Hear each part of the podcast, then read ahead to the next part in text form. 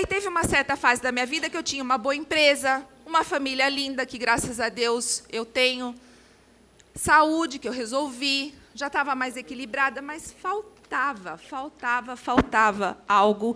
E eu me sentia devedora de Deus. Eu falava, meu Deus, por que, que tem esse vazio dentro de mim que nada consegue preencher? E eu tinha até vergonha de falar, porque quando eu falava que faltava algo, as pessoas, mas o que falta para você?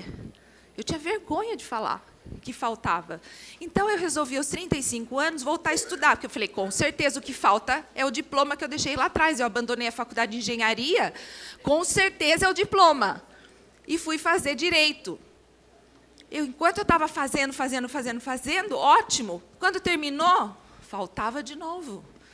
E eu falava, não é estudar. Eu sempre gostei muito de estudar, mas não era estudar. Ah, então acho que é a parte profissional, porque como eu fui trabalhar e montei uma empresa com meu marido, a gente era muito jovens, eu vivia o sonho dele, então eu vou viver o meu. E fui, me desliguei das empresas e fui prestar concurso, concurso público. E comecei a passar nos concursos públicos. Estava lá em Recife, gente. Eu fui, estava passando no MP de Recife, estava na terceira fase. Mas o meu coração dizia: não é isso. Eu vou ficar longe da minha família para mostrar para não sei quem algo que eu nem sei o que é. Certo?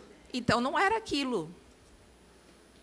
Até que, nesse desenvolvimento pessoal, eu descobri que o que faltava realmente para mim era esse propósito. Era compartilhar. Eu sempre tive o sonho de ser professora. Sonho simples. Eu queria ser professora quando eu era criança. No livro eu conto, no livro Hora Extraordinária eu conto que com cinco anos eu, eu já era tão abelhuda que eu dava aula para a turminha lá do sítio que eu morava.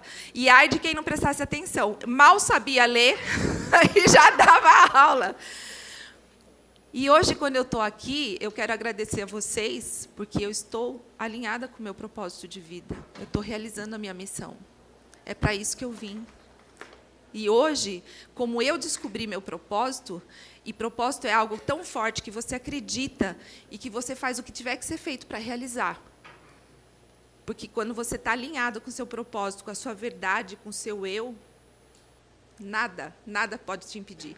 E preenche de uma tal forma seu coração e sua alma que você leva isso para as outras coisas. Ontem eu recebi tantas mensagens lindas, maravilhosas de aniversário, e uma delas que me tocou profundamente foi alguém que disse assim: você faz tudo o que você quer, você anda pelo mundo, mas você ainda tem tempo para nós. Então é isso, né? Quando você está alinhado com o seu propósito, você tem tempo para tudo. Você está equilibrado.